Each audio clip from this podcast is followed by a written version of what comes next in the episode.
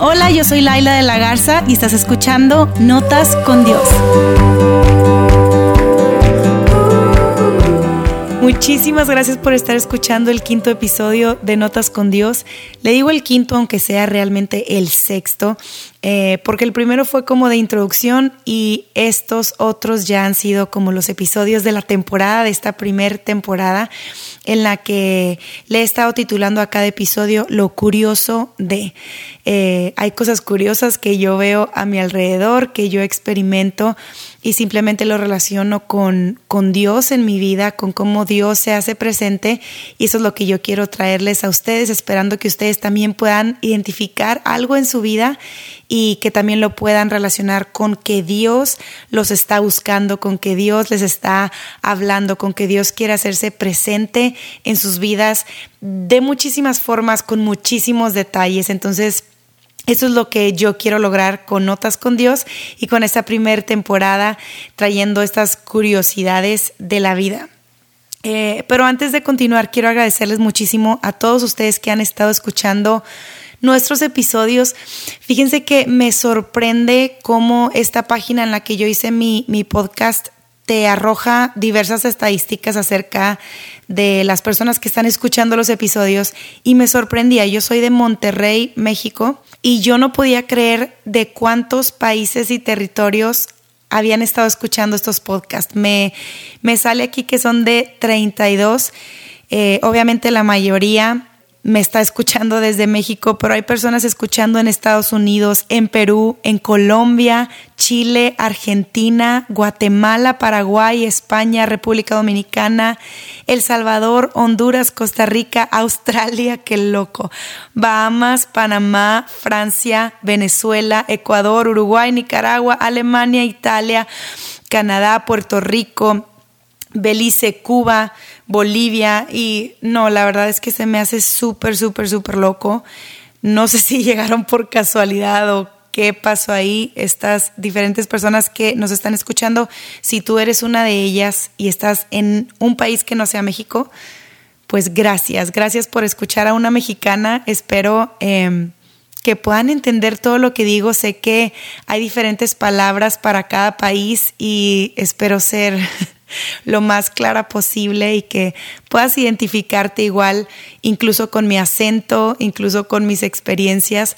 Me encanta que el Internet nos, nos junta, ¿no? Ahorita estamos practicando el distanciamiento social debido a esta pandemia que estamos viviendo, COVID-19 pero qué padre que nos podamos sentir cerca, qué padre que nos podamos sentir parte de una comunidad que aunque yo no pueda ver sus caras, ustedes no pueden ver mi cara, seguramente ni siquiera saben cómo es Laila de la Garza, pero me encanta que podamos estar conectados a través de este medio y simplemente quería tomarme unos segundos, unos minutos para decirles gracias, gracias por escucharme, gracias por compartir, gracias por los mensajes que me mandan a través de mi cuenta de Instagram diciendo su experiencia con los episodios, diciéndome que por favor duren más, algunos diciéndome que qué padres que están cortos.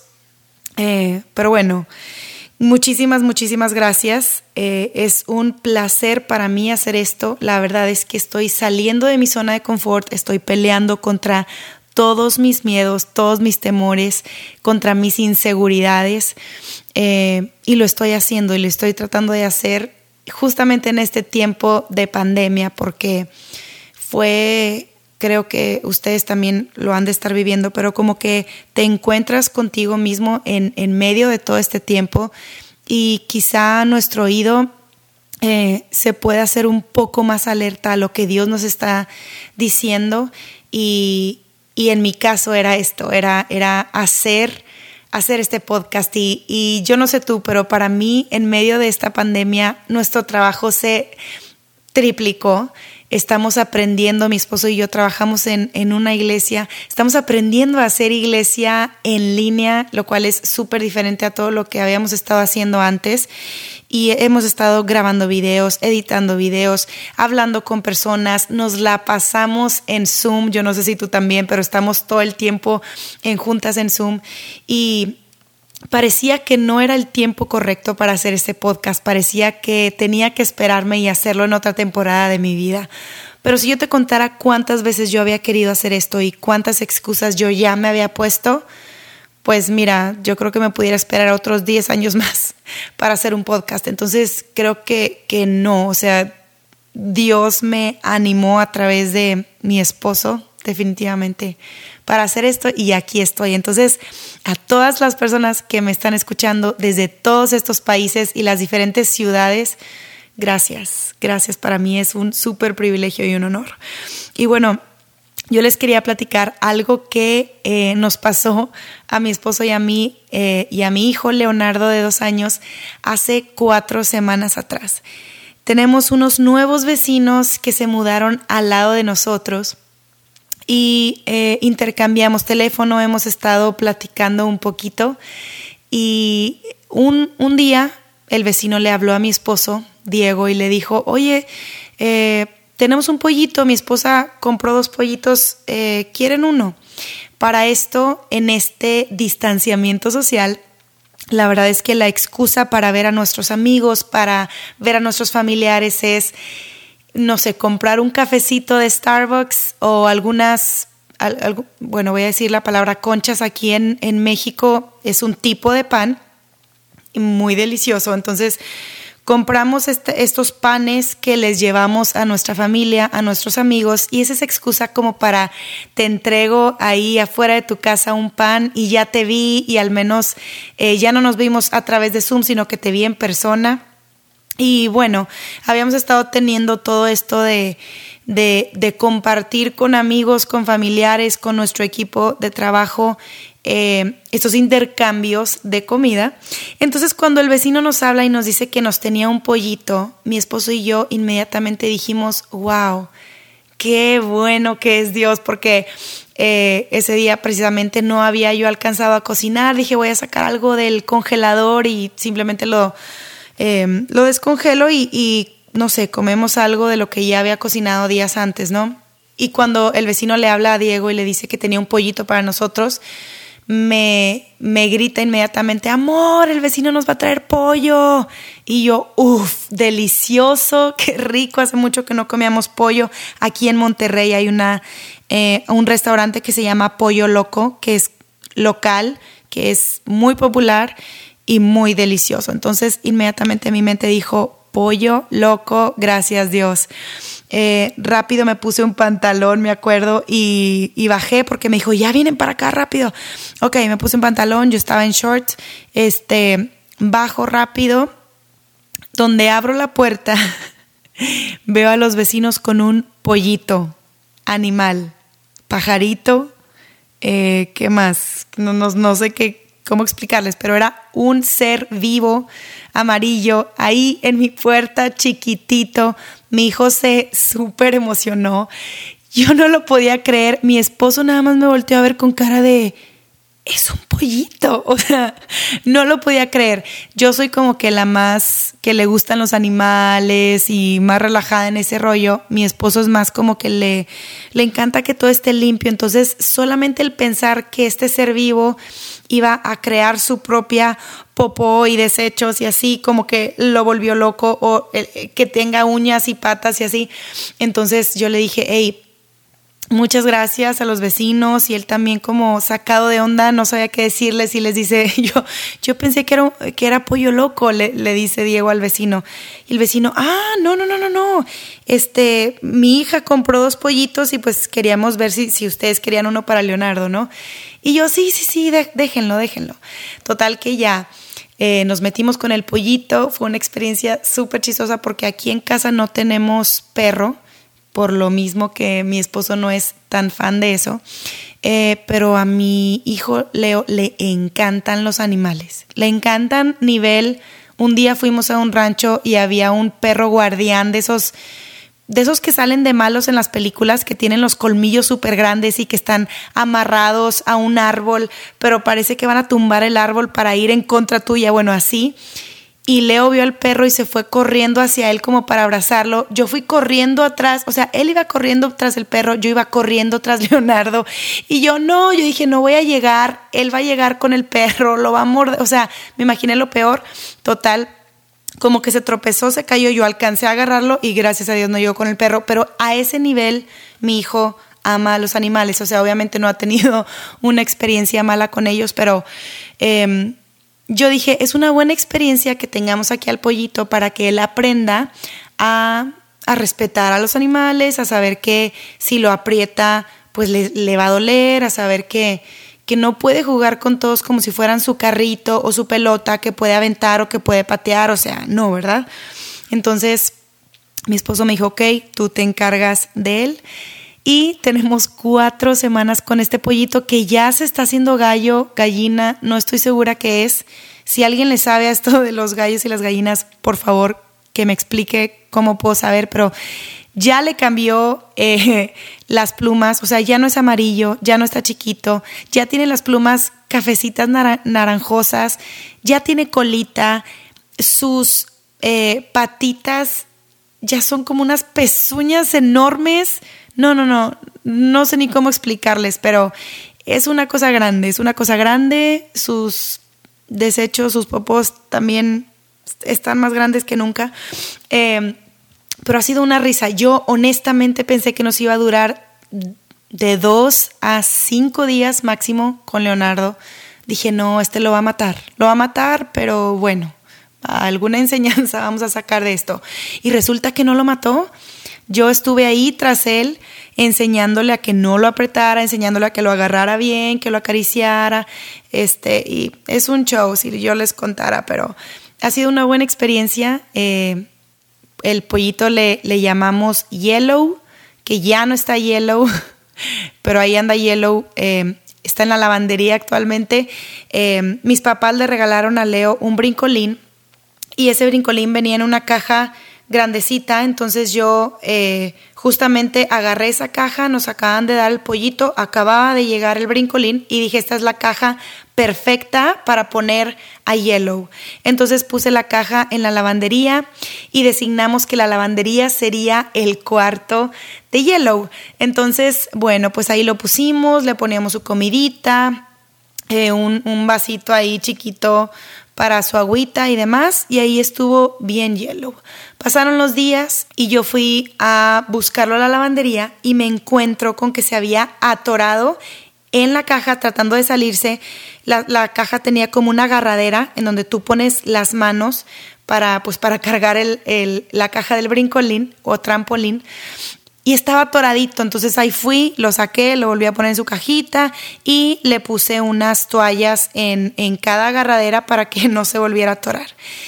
Pasaron más días y en una de esas em, abro la puerta de la lavandería y me encuentro con que no estaba Yellow en su caja. Para esto tengo que decirles que diario lo sacamos al jardín, diario Yellow está afuera más horas que adentro, em, pero él duerme en la lavandería. Entonces, bueno, yo fui uno de esos días a la lavandería a, a verlo para encontrar que no estaba en su caja. Pero afuera de su caja habían popositas, como si hubiera este sido, no sé, un, un, mapa que me dejó como para encontrarlo y lo encontré ahí que había volado y estaba arriba de una repisa que yo tengo en, la lavandería y yo así como, ¿cómo? O sea, ¿en qué momento ya vuelas, Yellow? ¿En qué momento ya vuelas? Me sorprendió demasiado. Eh, salí de la lavandería, lo saqué al jardín, y fui con mi esposo y le conté, amor, Yellow ya vuela alto.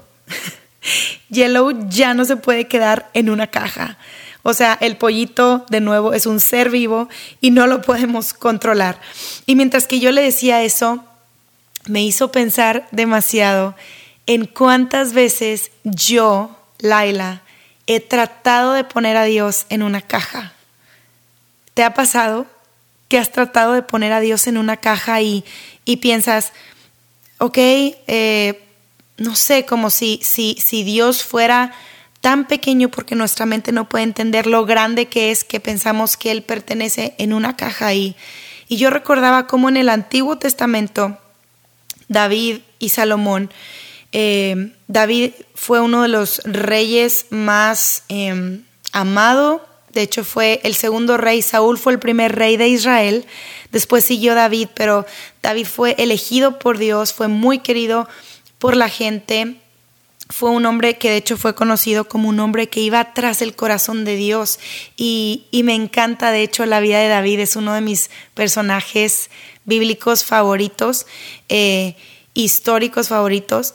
Y tuve la oportunidad cuando cumplí 15 años de ir a Israel y de ir a visitar su tumba y esto será otra historia para otro episodio. Pero Israel era eh, es uno de mis personajes favoritos y a él se le ocurrió hacerle eh, un templo a Dios y ponerlo en, en cuatro paredes. Y aunque él no pudo eh, construir este templo, su hijo Salomón sí lo pudo hacer. Su hijo Salomón fue el que terminó haciéndolo. Em, y el punto es que llevaron a un Dios, el, el Dios del universo, el Dios que creó todo lo que existe, el Dios que hizo las galaxias, el Dios que, que, que, puso las estrellas en sus manos y las colocó ahí en donde están, ese Dios, eh, pensaron que podían ponerlo en un templo y podía quedarse ahí, así como ellos estaban viendo a los otros pueblos que hacían con sus dioses, que tenían una imagen, que, que tenían sus templos y ellos estaban ahí en una imagen, ahí en un sitio, y pensaron como, pues hagamos lo mismo con Dios. Y yo te quiero leer algo em, que, que, que yo he estado leyendo en un libro que se llama Irresistible, el autor se llama Andy Stanley y habla precisamente acerca de este tiempo en el que eh, Salomón le hace un templo a Dios, un templo, por cierto, increíble, majestuoso.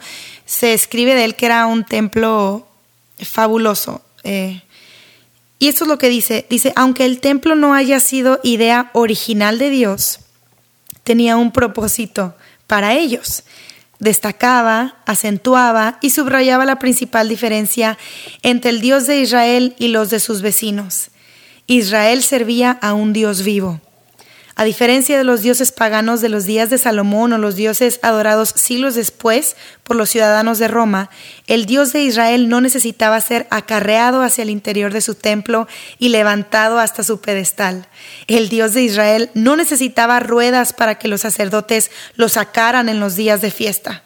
El Dios de Israel no necesitaba que lo guardaran con llave durante la noche para que nadie se lo robara o para que nadie le quitara un pedacito para la buena suerte. El Dios de Israel no necesitaba no necesitaba guardaespaldas, no necesitaba ser protegido contra los elementos. El Dios de Israel era espíritu, un espíritu santo. El Dios de Israel no fue puesto en su templo, el Dios de Israel habitó en su templo. Me encanta esto. El Dios de Israel no fue puesto en su templo, el Dios de Israel habitó en su templo. Y sigue diciendo eh, después, cuando Salomón fue ungido rey, había paz en el territorio. Algunos se refieren a esta época como la época dorada de Israel. Finalmente, parecía haber una oportunidad para que Israel fuera una bendición para otras naciones, que ese era el propósito de Israel, ser de bendición para otras naciones. Sin embargo, Dios no estaba listo. Resulta que Israel tampoco. Salomón se distrajo un poco con mujeres, mujeres extranjeras y sus dioses extranjeros. El tema del templo naufragó. Aquí hay algo que suele pasarse por alto. Además de construir un templo para su dios, Salomón construyó muchas capillitas para un abanico de otros dioses. ¿Por qué? Porque quería mantener contentas a sus, a sus esposas extranjeras. ¿Cuántos otros te preguntarás? Hmm, prepárate, unos 700. El autor de Primera de Reyes nos cuenta que Salomón tuvo 700 esposas de sangre real Construyó altares, santuarios y casas de adoración para cada dios adorado por sus 700 esposas de sangre real. Una de estas esposas fue, puedes creerlo, hija del faraón. Aún peor, sabemos que Hacia el final de su vida, Salomón junto con sus esposas adoraba a estos dioses extranjeros. Pero no crean que dejó de adorar al Dios de su padre, David. Hizo algo peor. Los adoraba junto al Dios de su padre, David. Aunque esto es confuso para nosotros, tenía todo el sentido del mundo para Salomón. Una vez que Salomón metió a Dios, por así decirlo, a su propio templo, lo rebajó al nivel de todas las demás deidades paganas, de todas las naciones del mundo. Esta frase me sorprendió tanto.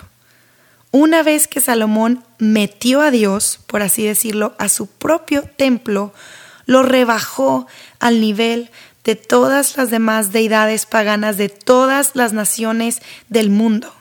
Dios tenía una ubicación, una ubicación similar a la que los vecinos de Israel crearon para sus dioses. Con la construcción del templo, el Dios móvil de Israel parecía un poco más domesticado, regional. Había desaparecido la tienda de campaña, el recordatorio visual de que el Dios de Israel era un Dios que podía ir de un lugar a otro.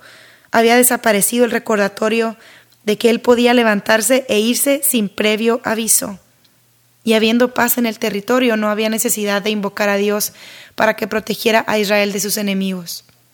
Bajo el reinado de Salomón, Israel no estuvo en condiciones de bendecir a las naciones de la tierra. Para el final de dicho reinado, Israel se parecía mucho a todas las naciones de la tierra.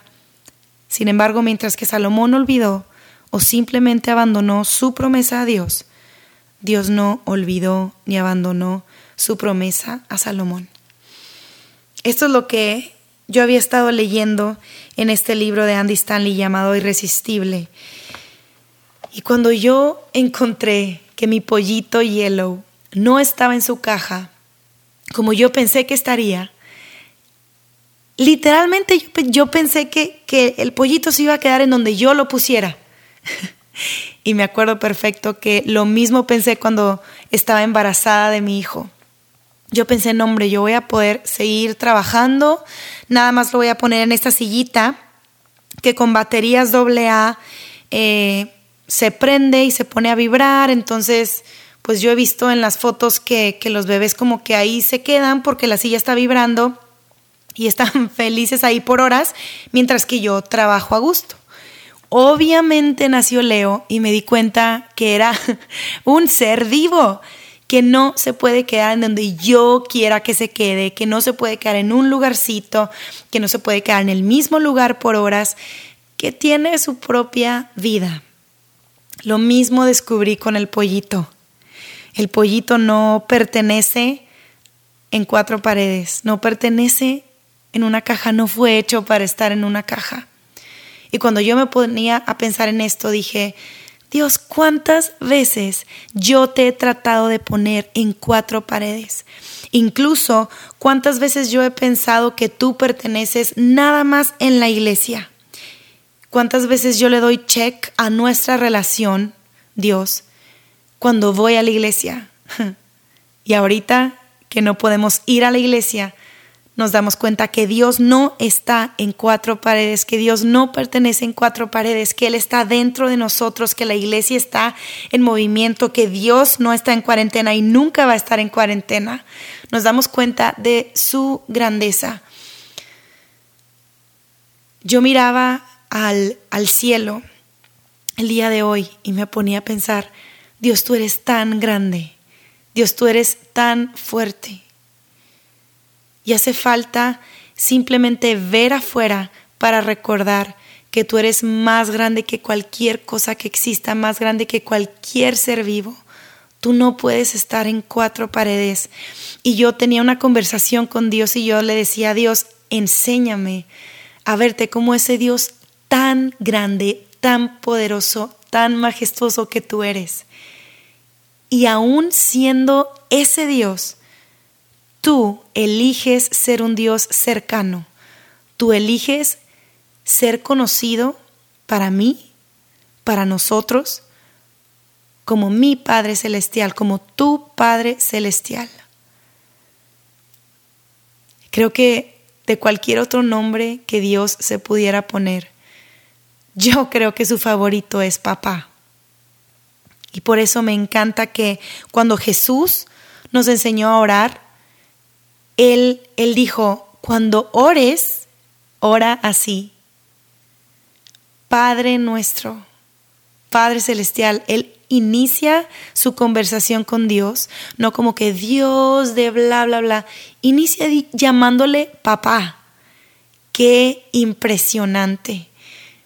Se me hace increíble eso y creo que el, el cómo orar también sería un, un tema para otro episodio pero, pero realmente se me hace increíble cuántas veces yo he tratado de poner a ese Dios, a mi Dios, a el Dios en una caja en donde Él no puede estar, no puede ser contenido por una caja. Nuestro Dios, tu Dios, no puede estar contenido en una caja. Y después comencé a pensar acerca de las cajas que yo misma tengo, que yo tengo dentro de mí, que yo tengo en mi mente, en mi corazón, en mis emociones, en mis pensamientos.